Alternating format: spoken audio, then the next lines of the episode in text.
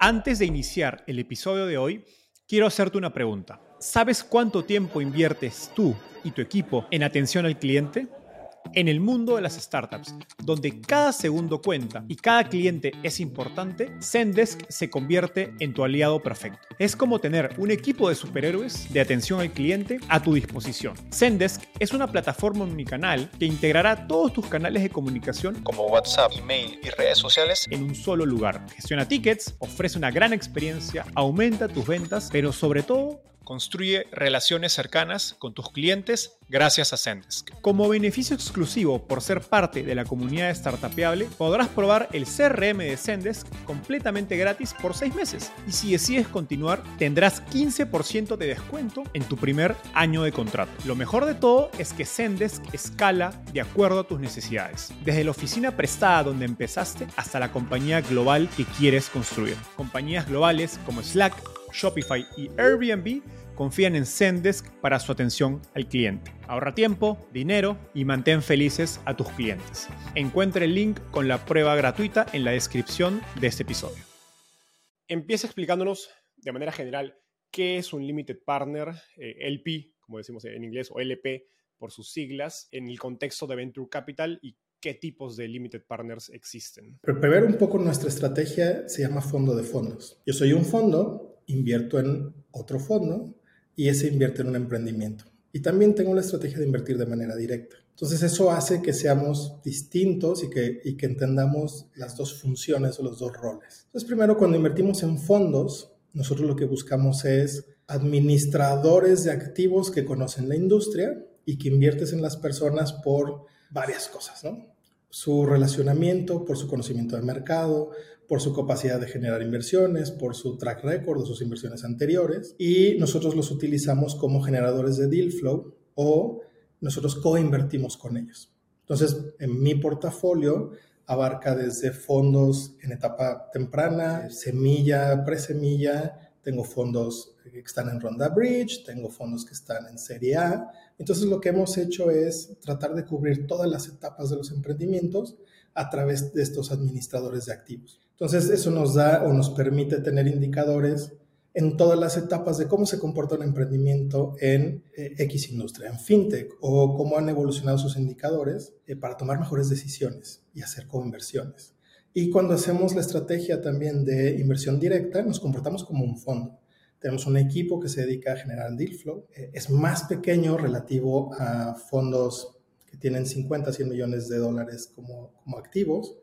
Y nosotros, eh, fondos que revisan 2.000 startups, eh, 1.000 las descartan en un batch, firman 10, yo de esas 10 reviso las 10 y a lo mejor invierto en una, o de cada dos batch invierto en una. Y entonces nosotros hemos revisado en 2022 cerca de 300 emprendimientos de manera directa. Entonces, nuestro volumen es significativo para ser una financiera que no solo es Venture Capital. Y, yendo a la parte de, cómo funciona un LP, realmente el, el, LP es el inversionista que está detrás del fondo. Generalmente los emprendedores ven a los fondos como los dueños del dinero. La realidad es que son administradores de dinero de alguien más. Entonces, una de las premisas principales es que deberías de saber, si tú eres un emprendedor, quién está detrás de los fondos, qué expectativas tienen esos inversionistas y qué más podrían hacer por ti. La realidad es que cualquier inversión, eh, cualquier emprendimiento que toque nuestra puerta y esté en alguno de mis portafolios, yo seré el más feliz de ayudarlo, porque ya tiene nuestro dinero, porque ya podría yo hacer una conversión con ellos, porque ya tengo información sobre ellos.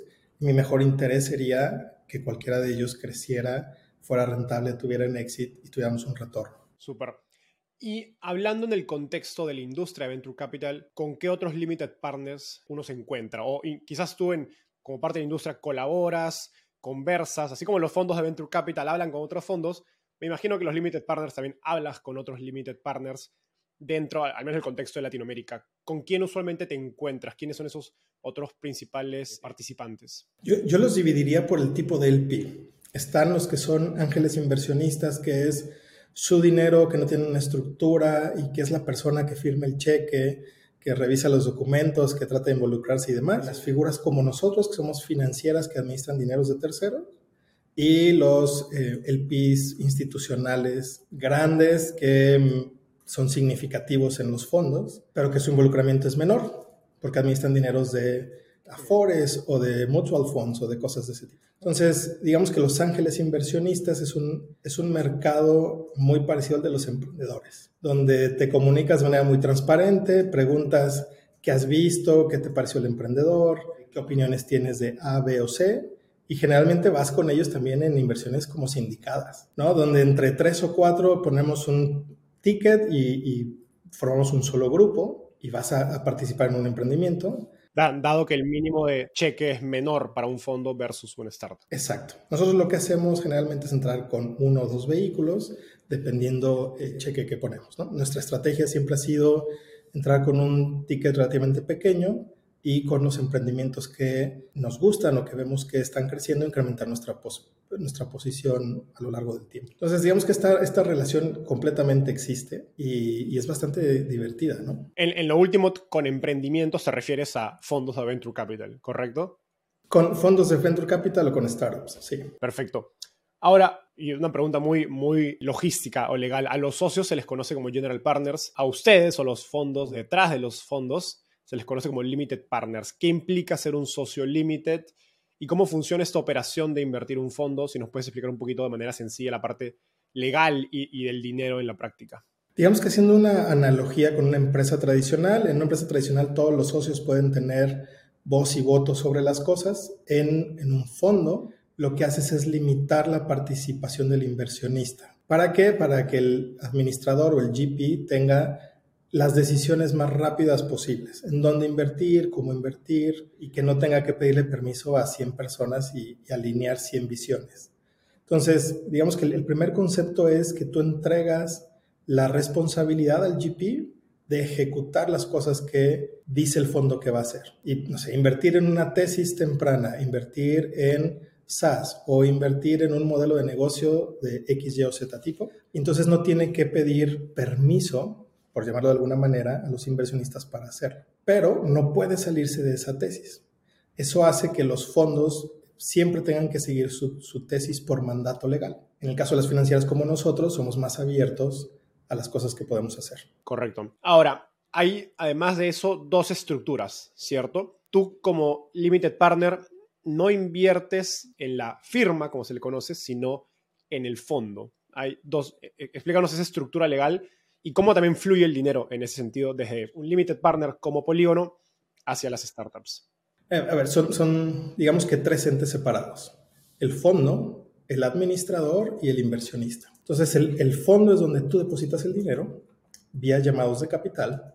Y los llamados de capital hay varias versiones. Llamado por eh, oportunidad, es decir, cuando el fondo cierra la oportunidad de invertir en X, te hace un llamado proporcional a todos los inversionistas, o llamados programados mayo y noviembre. Entonces en mayo te llamo el 20%, en noviembre el 20% durante cinco años eh, o, el tiempo que sea y con eso eh, cubres el total de tu compromiso. Y, el administrador o el general partner puede ser una persona moral o un ente separado que solo se dedica a administrar los activos que quedan dentro del, del fondo. Y esa administradora es quien provee los servicios de administración de los fondos Exacto al fondo, ¿correcto? Y ahí, bueno, se desprende el modelo de negocio. Ahora, una pregunta bastante para entender un poco la, lógica detrás de, por qué ustedes invierten en un fondo. En la práctica, estos fondos de Venture Capital son intermediarios. Y ustedes, como decías al inicio, también tienen esa práctica de invertir directamente en startups. ¿Cuánto le pagan a un fondo de Venture Capital? ¿Cuál es ese modelo de negocio? ¿Y por qué ustedes deciden invertir en ellos? O pagar ese, ese precio por ese servicio, ¿no? Sí, claro.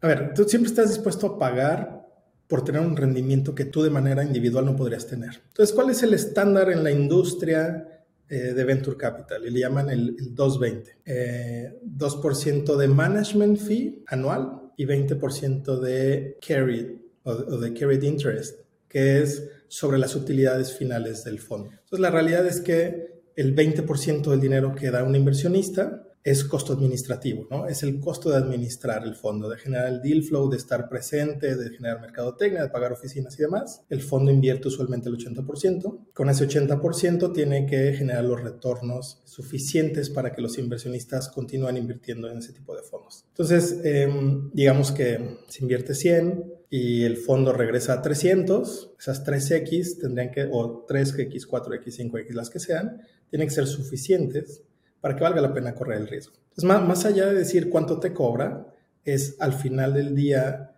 rendimiento menos cobros y menos cualquier erogación que sea significativo la tasa de retorno para el inversionista.